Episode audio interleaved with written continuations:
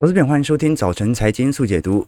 欢迎收听早晨财经速解读。现在是台北时间二零二三年二月二号礼拜四早上八点三十二分。大家早上好，我是邱廷浩。每天早上开盘前半小时，我们在这边陪伴着各位一起解读国际财经新闻、时事变化。那昨天美国股市啊，简直是涨翻天呐！我们看到费半涨幅接近五个百分点，甚至本来开盘表现也没多好，道琼是收复盘中接近跌了五百点的失地哦。那标普升了一个 percent，纳指涨幅有两个 percent。因为我们昨天很清楚，联总会的 FOMC 会议纪要已经正式公布，包括会后的记者会都形成在昨天美国股市单日波动的放大。那这一次的确，二月份是如期宣布升息一码，但是最新的利率声明其实也暗示着目前的升息周期即将接近尾声。那到底是什么原因，在昨天发布会议纪要的时候，市场是悲观看待，开始有比较显著的卖压，但是鲍尔的记者会一发表之后，反而随之而来的是美国股市的大反弹呢。我们来多做一些留意和观察。其实昨天不只是联总会的数据啦，包括接下来欧洲央行和英国央行啊，在接下来几个小时也会陆续公布接下来利率调整。不过昨天，如果我们从就业市场来做观察的话，以小非农著称的美国 ADP 哦，呃，去年一月就业新增是十点六万人哦。那也就是说，我们现在观察到整个美国市场的。应该讲实质增长预期啊，或者说从十二月、十一月的增长速度来看，其实美国到目前你看到了大量的裁员潮，始终没有影响到整体就业结构面的变化啊。就是说，科技业裁员裁的人再多，新闻再大条，服务业是完全几乎没有受到影响的哦。这是我们看到十二月份的。非农职缺空位数哦，从一千零四十四万个增加到一千一百万个哦，多了六十万个工作啊，这等着别人来做啊，所以目前劳工缺口居然还在放大当中啊，这就形成了啊，我们看到鲍尔在记者会当中啊，针对软着陆的谈话而形成美国股市的反弹。好，那我们先来观察这一次是如期升了一码，呃，上基准利率上升到四点五 percent 到四点七五 percent，当然这是零七年十月份以来的水平最高。但是失业率，观众朋友，我们按照十二月的统计哦，还在三点五趴哦，所以利率已经升了这么久啊，都已经升了十一个月了，但是失业率到目前为止完全没有上升的趋势在。那的确，从利率点阵图来做观察，基本上鲍尔针对当前三月份和五月份，其实是他有给一些显著的路径哦，啊，这才会导致我们会有一点担忧，因为我们过去跟投资朋友分享过嘛，如果鲍尔把三月份和五月份的升息路径说死的话。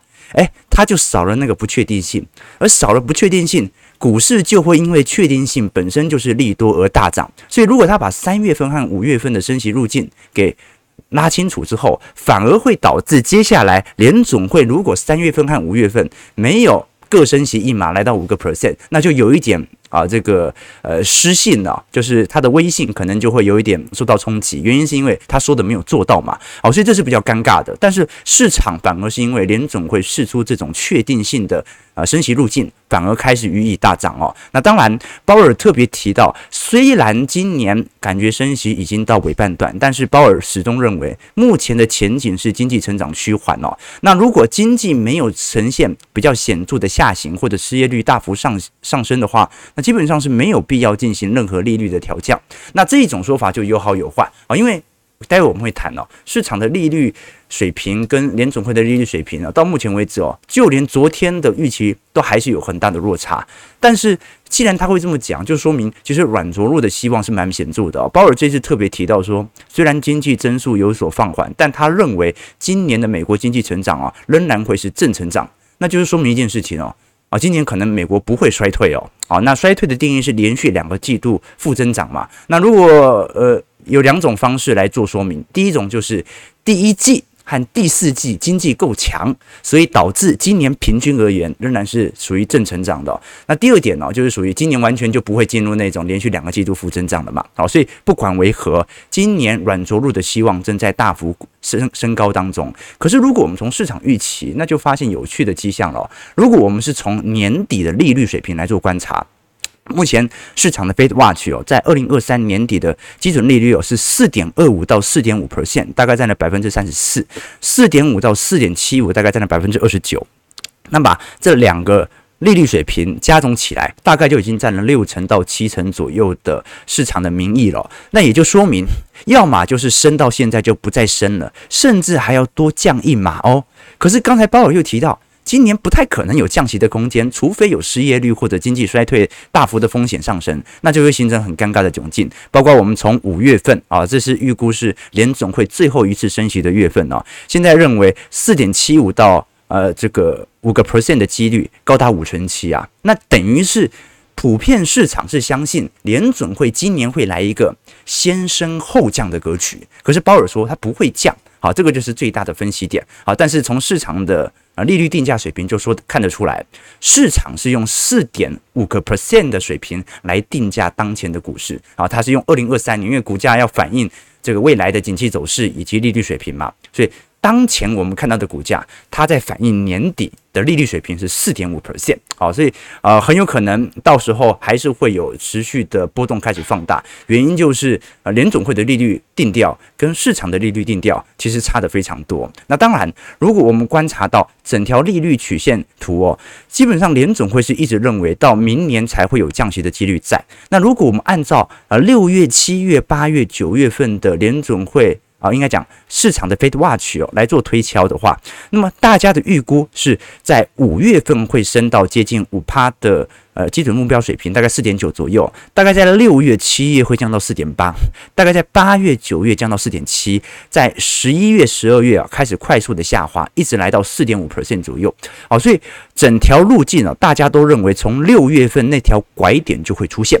所以为什么我们看到最近不管是美元指数或者说利率期货产品哦，开始有比较显著的提前预期，就是离那个时间越来越近了。如果大家认为啊是六月份见高点的话，那么开始就会反映下半年的利率走皮啊，所以很有可能呐，啊，这一次我们要来观察一下，在过去我们讲说要买美元保单啊，要买这个利率期货产品，或者说呃锁定利率型的产品啊，固定利率产品，那通常会有一段时间让你可以选购嘛。但是按照这条时间的话，可能它就是昙花一现啊，就是可能会有几个月份，这个时候会推出超高利率型的，不管是美元定存、美元保单啊，但是随之而来的反而可能会有利率大幅下滑的机会在，值得大家来多做一些留意和观察了。但是你说通膨到底有没有达到目标？鲍尔这一次至少相对和缓的谈话，是他认为通膨正在显著的下弯当中，但是仍然充满着不确定性。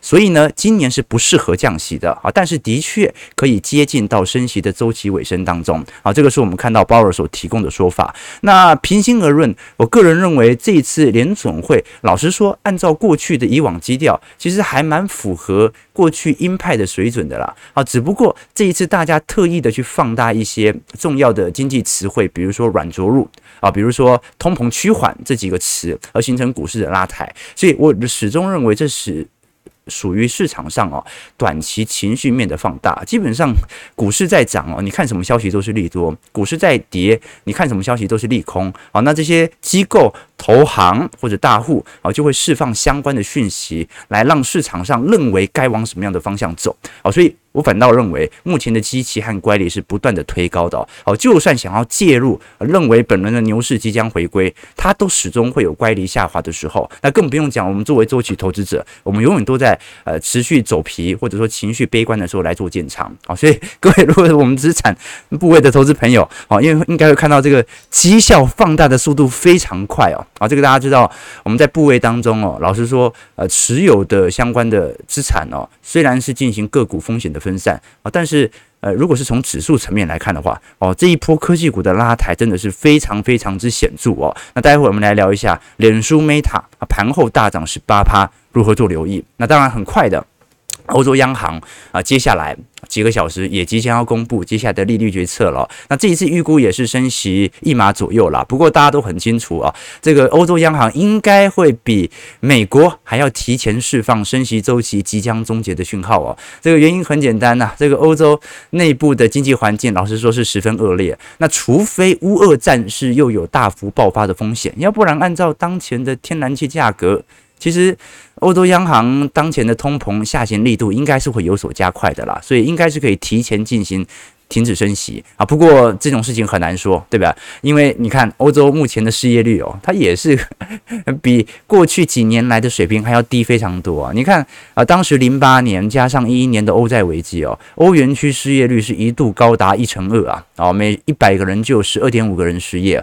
那的确一四年、一五年哦，这个景气慢慢的。呃，趋缓之后哦，呃，的确失业率是进行中长期的下滑，但是也顶多最低大概在一九年也不过下滑到六点五趴而已哦，现在已经下滑到六个 percent 以下了。所以欧洲，你说它有没有升息的这种这个要件或者升息的条件？你老实说，它也是有的啊，只不过啊，只不过这个你看欧洲因为福利国家嘛，的要求的政府上的补助。是比较高的，所以才会形成名义上照样有所反弹。但是欧洲的就业市场，老实说也不算特别差。我们看到欧元区过去一段时间能够使得通膨大幅推高，来到十个 percent 以上，大部分都是属于。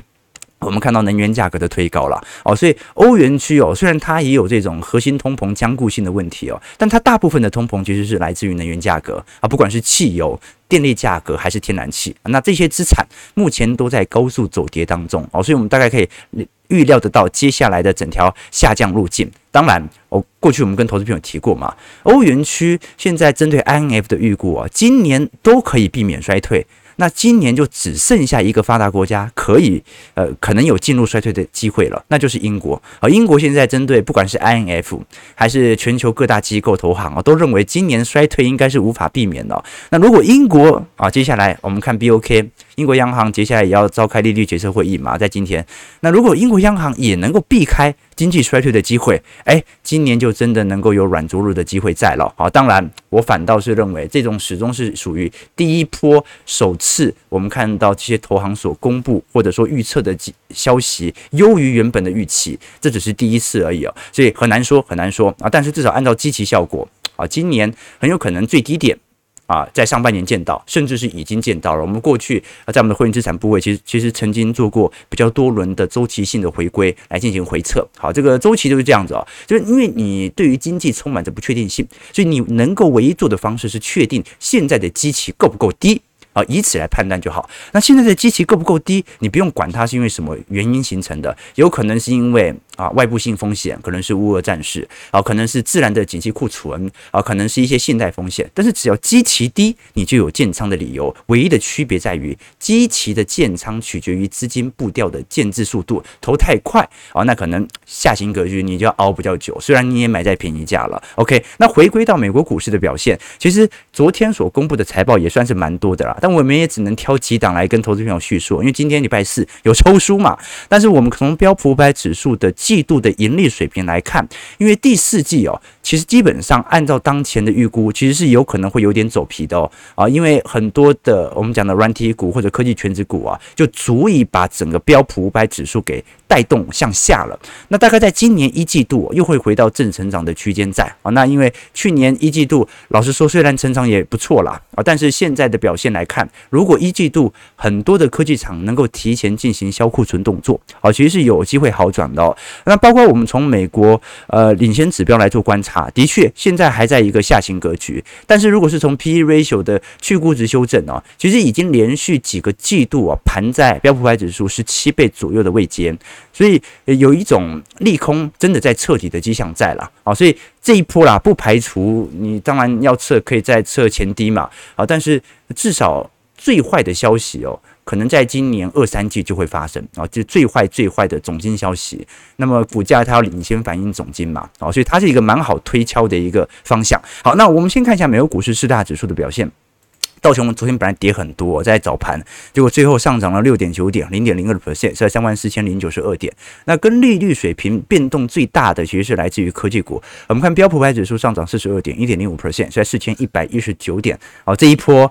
应该算是站上年线了吧？OK，那纳指的部分上涨两百三十一点，两个 percent，是吧？一万一千八百一十六点。纳指是昨天刚刚碰到年线，费半上涨一百五十一点，五点一九 percent。好，观众朋友，这个费半涨了五个 percent 啊，好，所以我们才会说这一波为什么资产部位能够快速的绩效放大，哦，就是因为你投资波动性越大的科技型指数，中长期你能够获得的报酬就来得越高。当然，它完全取决你能不能承受本身波动所产生的风险系数哦。那收在三千零七十三点，其实昨天呃科技股五大天王当中啊，在盘后涨幅最多的是脸书了，好，涨了二点七九 percent。那费半涨也蛮大的哦，这个 AMD 涨了十二点六 percent。NVIDIA 涨了七点二 percent，印才涨了六点七 percent。那台积电可能是过去几天涨太多了，昨天涨幅没有这么大，涨了二点一七 percent。不过对于台北股市也算是蛮不错的表现了。尤其我们看到脸书哦，脸书我们看到很有趣的一件事情是第四季营收三百二十一亿，每股纯益达到一。点七六块，的确比市场预期的稍微好一点点啊，但是中长期它的广告营收还是没有大幅改善的空间哦。但是它昨天真正大涨的原因，其实并不是来自于基本面有多亮丽的好转。脸书昨天宣布实施四百亿美元的库藏股实施计划。哦，这个让股价有非常显著的抬升力道哦，盘后股价直接飙涨了十八个 percent，哦，这个很意外哦，所以呃，我反倒会认为脸书这种短期内的上涨哦，啊是值得警讯的，因为。景气下行年，你在那边实施库藏股，对不对？实施库藏股就是把手上的闲置资金进行在外流通股数的买回嘛。啊，现在大家都缺钱呐、都要度过景气寒冬啊。哎，结果你现在在尝试的要把自身股价给推高。用意何在呢？是要出股票吗？啊，你的元宇宙计划难道不继续投入了吗？好，所以这是一个比较大的问题，值得大家来多做一些关注哦。那 AMD 也是，刚才我们提到 AMD 涨幅也有十二个 percent 哦。AMD 这一次，因为它是前天的第四季财报优于预期嘛，主要是资料中心还有嵌入式的业务亮丽表现哦，帮助弥补了呃个人电脑 PC 的相关业务颓势哦。昨天上涨十二个 percent。好，其实 AMD 它也是属于这种短期预期。呃，短呃这一短期的数据高于市场预期的表现，当然啊，这种费城半导体型的相关概念股，多数仍然在一个下行区间，大家都还在笑库存。哦，那最快最快，你也要至少看到啊呃先进制程的台积电在第一季有明显库存好转的迹象，才能断定整个趋势的回升。但是至少股价已经在反映这种可能产生的回升效果了。不过最近涨势有没有一点高？我跟投资朋友一直分享嘛，啊，不管这两天。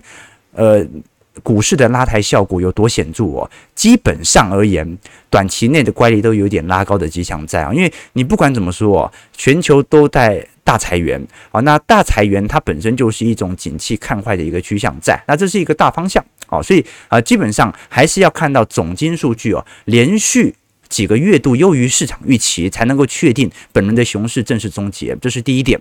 那第二点呢？我们看一个有趣的数据哦，这张图表示美国的房屋销售数据，当然呃是蓝色线，那么黄色线呢是美国的房地产类股的价格的泡沫指数哦，那看得很清楚哦，你看到美国房屋销售量哦，现在指数下滑接近七成啊，美国房子根本就卖不掉，但是美国房地产类股。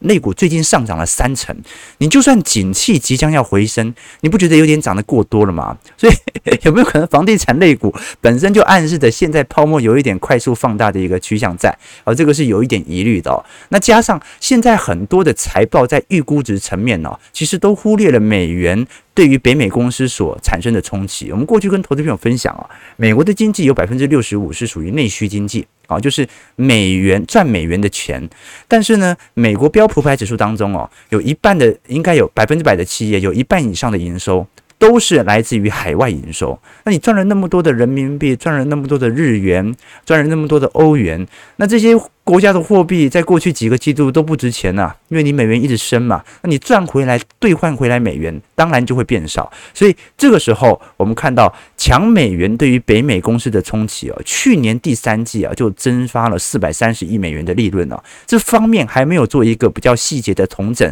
到底会对损失对于北美公司的伤害到底有多大？OK，那至少就目前为止啦。我们看到整个资金的轮调又开始轮动，比如说最近 Cathie Wood 啊旗下一月份的回报率哦是有史以来最佳的单月表现哦，ARKK 一个月涨了两成七呀啊，就是因为它投资的概念股哦都是偏重一些中小型的概念股哦，或者一些创新动能股。你看它现在最大持股是特斯拉，特斯拉过去涨幅很凶哦，然后有 Zoom、Roku 等等哦，但是如果我们看。这个波克夏的巴菲特哦，近期所受到的承压就稍微比较大一点点了。虽然他最大持成分股持股还是属于苹果，但他其他的成分股，你像是美银啊、可口可乐、雪佛龙哦，近期我们看到费城半导体指数啊，就有一点涨势没办法做显著拉升的迹象在了。那呃，这是我们现在所看到的呃情况。不过从整个美国股市的概况啊，至少我们可以承认。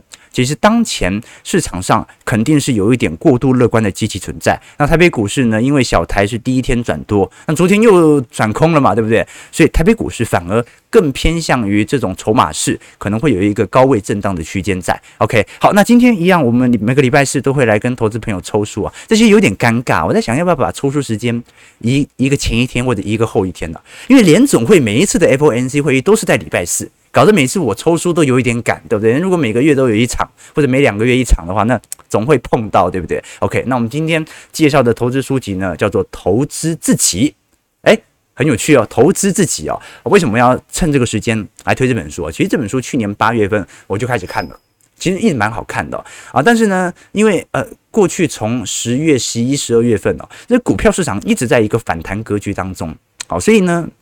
你就不太会建议大家去推荐这个时候推荐一些投资的书籍哦，害怕你基期高的时候投入太多，对不对？所以我们节目很有趣啊，永远是在股票低迷的时候啊，股市低迷的时候来跟大家呃推荐一些投资书籍啊。这这大家恐惧的时候，当然是多看一些有没有投资的契机嘛。好，现在乖离拉高这么多，中期反弹又正式形成哦，当然是想办法投资自己嘛，对不对？OK，那投资自己这本书哦，啊，它的作者是爱丽丝。泰伯尔，那基本上他在过去一段时间是属于一个财经网红啊，尤其是英国的财经网红，他常常在自己的 Instagram 上面哦分享各种管理金钱的小撇步哦。那爱丽丝本身是管理顾问出身啊，主修经济学，他有经济学的硕士学位，所以基本上这这这本书啊，它是一个投资网红写的书。你说投资网红写的书，感觉好像就没有什么太有深度的空间啊。的确，你硬要说它有什么深度也没有，也不能讲没深度啦。但是这本书里头其实提到了非常多。多对于财务应该要有的基本概念呢？为什么这本书取名叫《投资自己》啊？因为很简单，大部分人生的时间呢，其实都是在自身的资产当中，呃，就是认识自己才能够有自身资产的增长啊。我们先从一张图表来做观察啊，这张图表哦，是美国人花最多时间跟别人相处的时间是谁啊？就我们看得很清楚嘛，从年龄从二十岁一直到八十岁，看得出来哦，呃，从二十岁到三十岁开始有一些下降的趋势之后啊，基本上三十岁以后啊，大部分的时间你都是一个人的。好，那么在呃。三十岁到四十岁呢，你曾经会花大量的时间去陪伴小孩。那么呢，在七十岁到八十岁呢，你可能会花比较多的时间啊，去跳这个广场舞啊，跟朋友一起相处哦。但是家庭的时间或者同事的时间，它都会随着你的年龄开始慢慢的递减。所以你始终是要花很大一批时间来跟自己相处的。所以到底要有什么样的人生，你必须要有清楚的格局。所以第一个，为什么要投资自己？因为你不是为别人而活。啊，你不是为了自己的太太，你不是为了自己的小孩，你不是为了自己的家庭，你不是为了自己的同事，这些人啊，终有一天他都会有离开你的一天。所以，如何让自己自身的幸福感提升，而不为别人而活，啊，这个是第一个观念。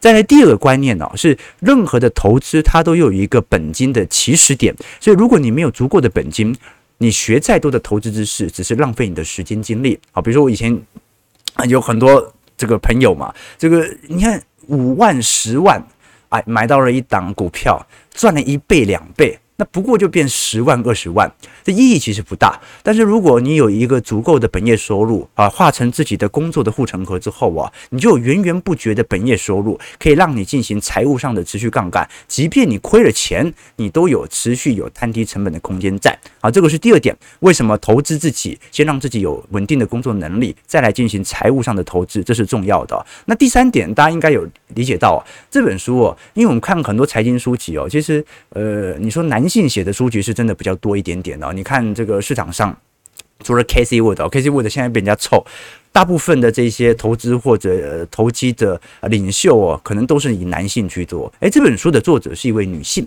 而且他基本上呃也理解到女性在这个财经世界当中的不容易哦，尤其女性基本上花了大量的时间都在别人身上。好，这张图表看得很清楚哦，这个是国内的统计啦，行政院主计处的调查，十五岁以上已婚女性每日实际从事无酬照顾者的时间呐、啊，高达了十一点六个小时。就女生她花这么长的时间。花在小孩、家人或者公婆身上啊，但是却在照顾别人的同时牺牲了自己。而且，当你回头觉得应该要对自己好一点的时候啊，你发现自己没钱啊，经济能力都在丈夫身上，那会不会觉得舍不得呢？答案是的。所以啊，基本上呃，不管是女性，还是说对于这个社会的小资族啊，或者是刚毕业。这些毕业生到底应不应该去花更多的时间把自身的能力提升？这都是重要的。当然，它不只是属于本业能力的提升，它里头也会聊到，不管是创业、消费还是投资，或者如何有效的投资自己学习啊，包括学习它都是一种方式。你看一本烂书跟看一本好书，本身学习的效果就差很多。那这就是一本好书。那另外一个就是大家都会聊到一个观念哦，就是穷人到底要不要理财的问题哦。其实穷人哦。其实是可以理财的，但是穷人想办法开拓财源的所花的精力，应该要大于理财的精力哦。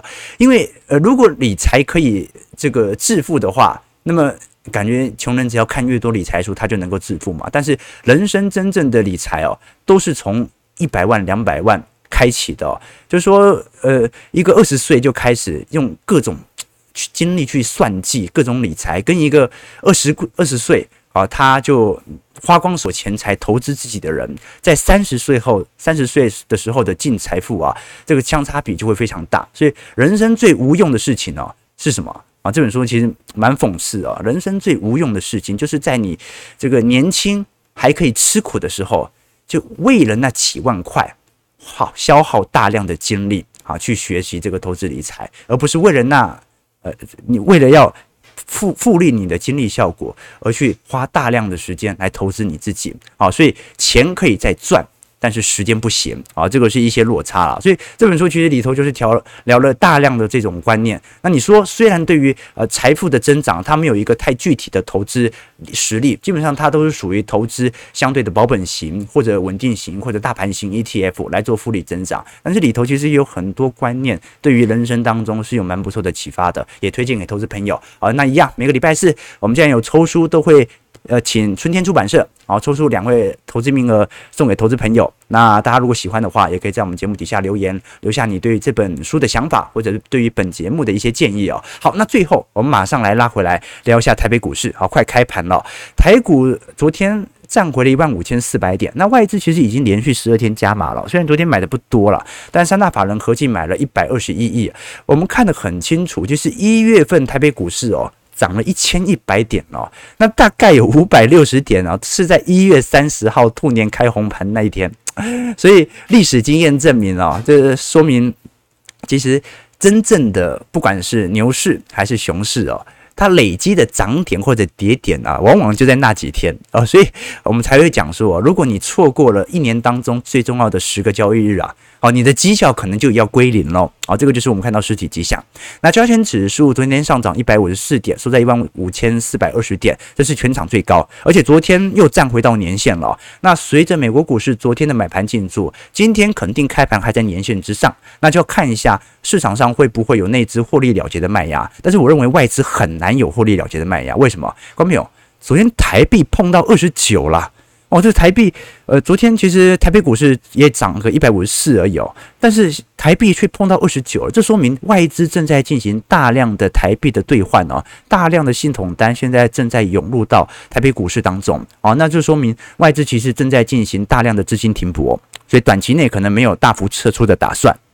那的确也看得出来，外资这几天啊，虽然没有转空，但是就是小买的一个态势。那如果是以小台来看的话，哎，昨天又适度的回补了，所以接下来，观察这一波台指期小台多空比会不会有那种十一月底到十二月初那一波又多又空的景象在？那这个时候就会变成呃高位盘旋，但是会处于类股轮动的态势。那如果小台又转到一个长期呃看空的趋势的话，那么股市就有更进一步的拉抬了。那值得大家来多做一些留意哦。其实现在基本面还是很坏的啊，只是说因为短期情绪面，尤其财报面它联总会啊，感觉又把未来的升息路径给说清楚哦，使得股市感觉有一点过度的反弹。那冷静下来看几个重要指标，你看去年十二月份的外销订单呢，哦，这个衰退幅度高达两成呐。那你看呃。前天三星所公布的财报，呃，三星是全球最大的智慧型手机、电视和记忆体哦，以及第二大的晶圆代工哦。这是三星